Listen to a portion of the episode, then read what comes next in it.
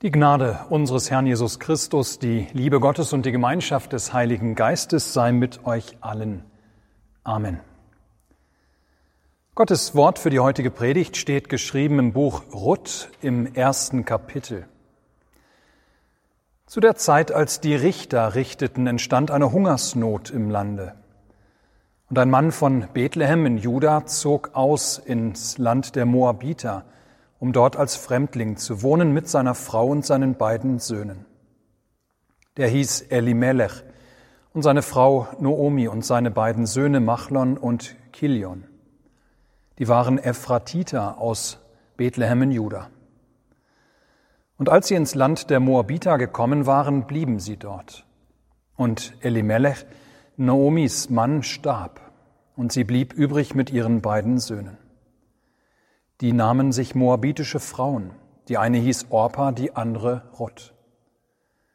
Und als sie ungefähr zehn Jahre dort gewohnt hatten, starben auch die beiden, Machlon und Kilion.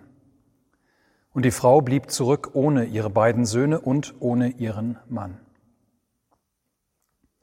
Da machte sie sich auf mit ihren beiden Schwiegertöchtern und zog aus dem Lande der Moabiter wieder zurück.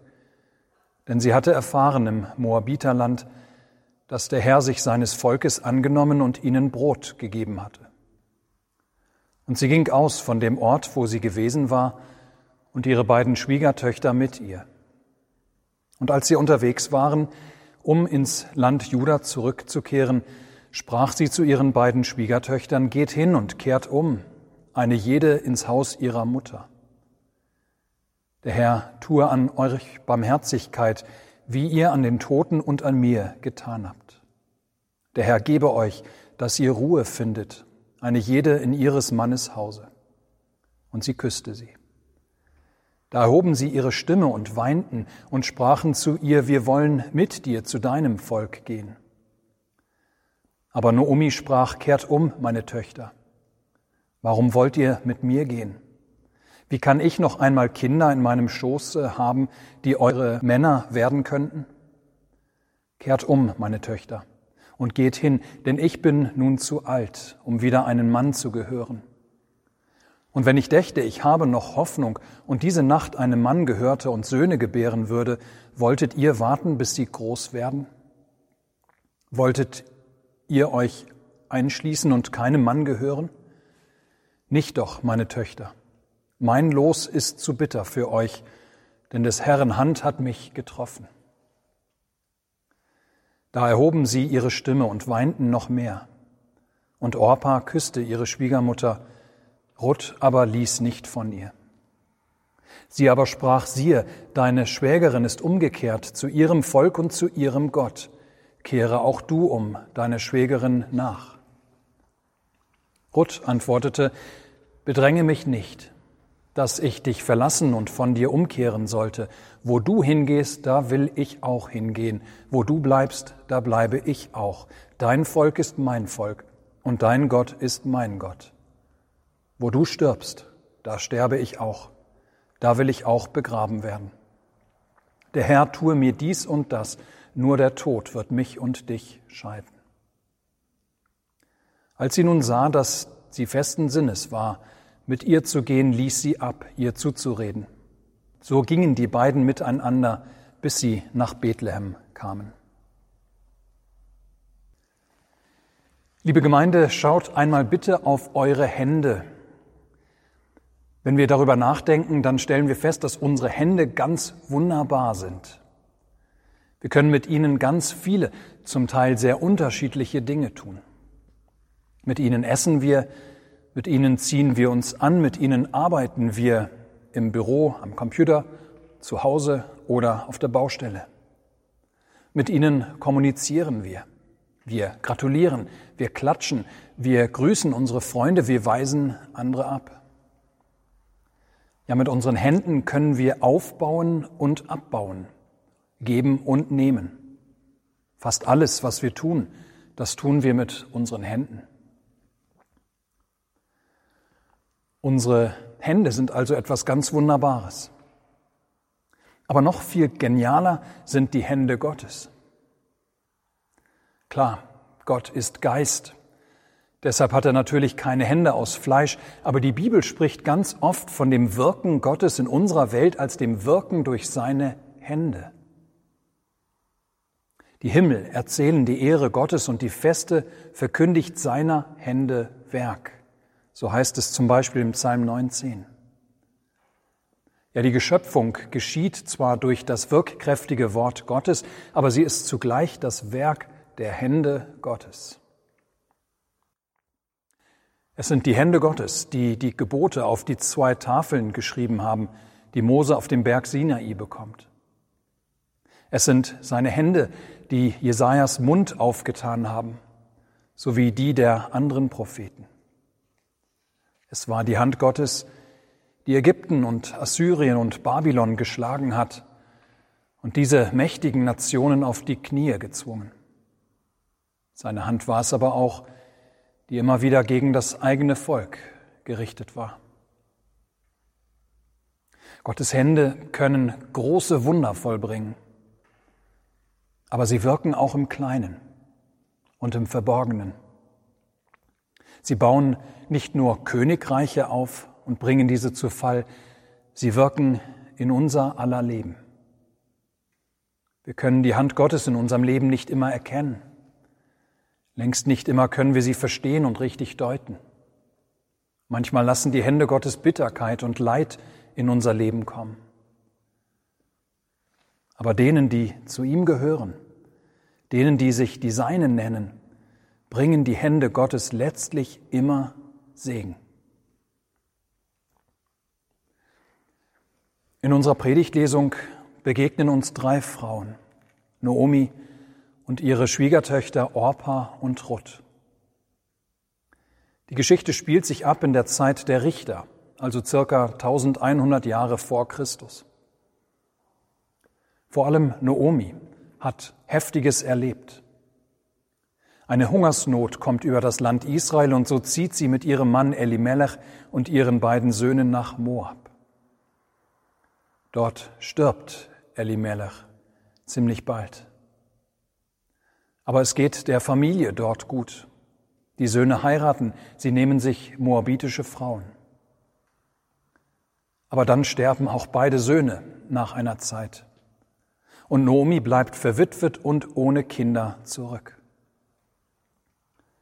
Das war in der damaligen Zeit, als es außerhalb der Familie keine soziale Sicherung gab, zumal Naomi zudem noch in einem fremden Land wohnt, das war damals ein hartes Schicksal.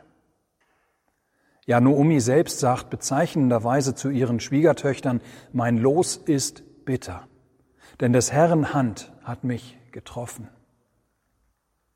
Ja, Gott hat, wir können es nicht erklären, Gott hat Leid und Bitterkeit in ihr Leben kommen lassen. Was nun? Naomi beschließt, in ihre Heimat zurückzukehren. Sie hat mitbekommen, dass die Hungersnot dort vorbei ist. Und sie ist sich sicher, trotz ihres Schicksals wird es ihr in ihrem Heimatland immer noch besser gehen als in der Fremde. Ihre beiden Schwiegertöchter begleiten Naomi ein Stück weit auf dem Weg. Irgendwann lässt Naomi die beiden aber wissen, dass sie doch umkehren sollen. Ja, sie sollen in ihr jeweiliges Elternhaus zurückkehren. Sie seien beide noch jung genug, um wieder zu heiraten und Familien zu gründen. Die drei Frauen, Naomi, Ruth und Orpa, verstehen sich wohl sehr gut, denn die Schwiegertöchter wollen nicht von ihrer Schwiegermutter lassen. Aber Naomi appelliert nochmal an ihren Verstand, es sei nicht vernünftig, für die beiden mit nach Juda zu kommen. Es hätte keinen Sinn für die noch jungen Frauen, das Los der Noomi weiterhin zu teilen. Nein, ihr, Noomis Los, ist das der einsamen Witwe ohne Rechtsschutz und Altersversorgung. Dieses Los sollen ihre Schwiegertöchter nicht weiterhin teilen. Sie sollen stattdessen umkehren, denn wer mit ihr geht, der geht sozusagen ins Nichts. Die Argumente Naomis musste jeder eigentlich einsehen. Vom Verstand her ist die Umkehr die richtige Entscheidung. Und so lässt sich Orpa tatsächlich auch überreden, zur Umkehr. Sie kehrt zurück in ihre Heimat. Und wir können ihre Entscheidung absolut nachvollziehen. Auch der Schreiber des Buches Ruth macht ihr mit keiner Silbe deswegen einen Vorwurf. Aber Ruth lässt sich nicht davon abbringen, mit ihrer Schwiegermutter nach Juda zu ziehen. Die Konsequenzen sind folgenreich. Dessen ist sie sich bewusst. Sie geht heraus aus dem Rechtsverband des eigenen Volkes und Glaubens und geht hinein in eine völlig neue Situation. Die Situation einer kinderlosen Witwe in einem fremden Land. Doch sie spricht mit großer Entschlossenheit zu Noomi, bedränge mich nicht. Wo du hingehst, da will ich auch hingehen, und wo du bleibst, da bleibe ich auch. Dein Volk ist mein Volk und dein Gott ist mein Gott. Ihr lieben Ruth erwählt die Ungesichertheit. Gegen die Vernunft begibt sie sich damit scheinbar ins Nichts. Scheinbar sage ich. Denn sie tritt tatsächlich heraus aus ihrer bisherigen, aus ihren bisherigen Bindungen. Sie begibt sich in ziemlich große Unsicherheit für Gegenwart und Zukunft. Aber sie geht nicht ins Nichts. Sie geht nicht ins Nichts. Nein, sie tritt in den Bereich des Gottes der Bibel. Sie tritt in den Bereich des wahren, lebendigen Gottes. Und das ist vom Ende her gesehen nicht die ungünstige, nicht die verkehrte und unvernünftige Richtung. Nein, das ist vom Ende her gesehen die glückliche und rechte Richtung. Ja, ihr Lieben, vom Ende her gesehen ist die Richtung, die Ruth einschlägt, die glückliche und die rechte. Vom Ende her gesehen. In unserem Predigtabschnitt ist davon noch keine Rede, dass diese Entscheidung Ruths die richtige war. Aber wenn wir auf das Ende blicken, dann erkennen wir die Hand Gottes dann sehen wir die in erstaunlicher Weise vorhandene Führung Gottes in der Geschichte von Ruth. Ja, denn Gottes Hand war am Wirken im Leben von Ruth. Seine Führung ist am Ende klar zu erkennen. Wir wissen wohl alle, wie das Buch Ruth ausgeht. Ruth lernt Boas kennen, einen entfernten Verwandten ihres verstorbenen Schwiegervaters Elimelech. Sie wird seine Frau. Die beiden gründen eine Familie. Welch großes Glück. Und es bedeutet nicht nur neues Glück für Ruth selbst, sondern auch für Noomi. Als Ruth ein Kind bekommt, gilt Noomi nicht länger als kinderlos. Sie hat wieder eine Familie. Ja, die Bitterkeit ihres früheren schweren Loses ist in Süßigkeit verwandelt. Gottes Hand war im Spiel gewesen. In erstaunlicher Weise. Ruth, die, als sie sich entscheiden muss, scheinbar, scheinbar in die ungünstige, ja verkehrte Richtung geht, die geht vom Ende her gesehen doch ganz klar in die glückliche und rechte Richtung. Trotz schwerster Lage führt Gott durch seine Hand ihr Leben. Ihre Geschichte erinnert an die Geschichte Abrahams. Auch er hatte sich im Vertrauen auf Gott in eine unsichere Zukunft begeben. Er zog aus der fernen Heimat nach Palästina. Er bricht die Brücken hinter sich ab. Doch auch er darf erfahren, dass er nicht ins Nichts geht, sondern in den Bereich Gottes. Gottes Hand war im Spiel gewesen im Leben von Ruth. Sie erlebt, was der Apostel Paulus später so formulieren wird. Wir wissen aber, dass denen, die Gott lieben, alle Dinge zum Besten dienen. Ja, niemals war sie ins Nichts gegangen, diese junge Frau, sondern in den Bereich Gottes. Und dieser Gott, der wirkt nicht nur im Kleinen. Nein, das ist ein weiterer, auch ganz wichtiger Punkt und auch der Grund, weshalb dieser Abschnitt dem heutigen Sonntag als Predigtext zugeordnet worden ist. Gottes Hand ist nicht nur im kleinen Leben von Naomi und Ruth im Spiel. Genauso wenig ist er auch nicht nur in unser aller kleiner Leben am Wirken. Nein, er wirkt zugleich im ganz Großen. Und er wirkt das ganz Große eben auch durch das Kleine. Von Anbeginn der Zeit, als die Menschen, die Gott in unendlicher Liebe zu seinem Ebenbild erschaffen hatte, als diese Menschen sich von ihm lossagten und damit unwissentlich sich in Unheil und Dunkelheit und in den Tod begeben haben, ja, da hatte Gott bereits einen Plan, wie er die Menschen wieder ins Leben zurückführen könne. Dieser Plan brauchte Zeit. Er brauchte Vorbereitung. Doch nach und nach hat Gott ihn verwirklicht. Ja, Schritt für Schritt, Generation für Generation ist Gott einen Weg mit den Menschen gegangen, einen Weg, der auf ihre Erlösung zielte. Dreh- und Angelpunkt dieses Heilsplanes, dieses Heilsweges Gottes ist Jesus Christus. Als die Zeit erfüllt war, als der richtige Zeitpunkt gekommen war, da hat Gott ihn zu unserem Heil in die Welt gesandt, uns die Erlösung zu bringen.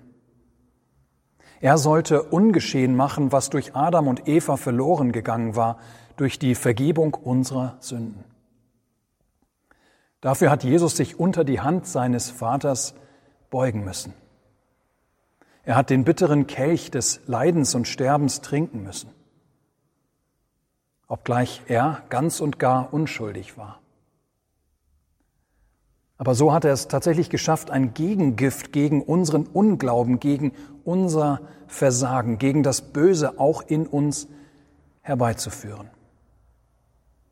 Damit das Leben von Adam und Eva, von Abraham, Noomi und Ruth, von Mose, von David, von Jesaja und wie sie nicht alle heißen, von Petrus und Johannes und Markus und Lukas, von Paulus und Jakobus, von unseren Eltern, von dir und mir und allen, die es nur glauben ja, damit dieser aller Leben nicht im Dunkeln endet, sondern im ewigen Licht Gottes.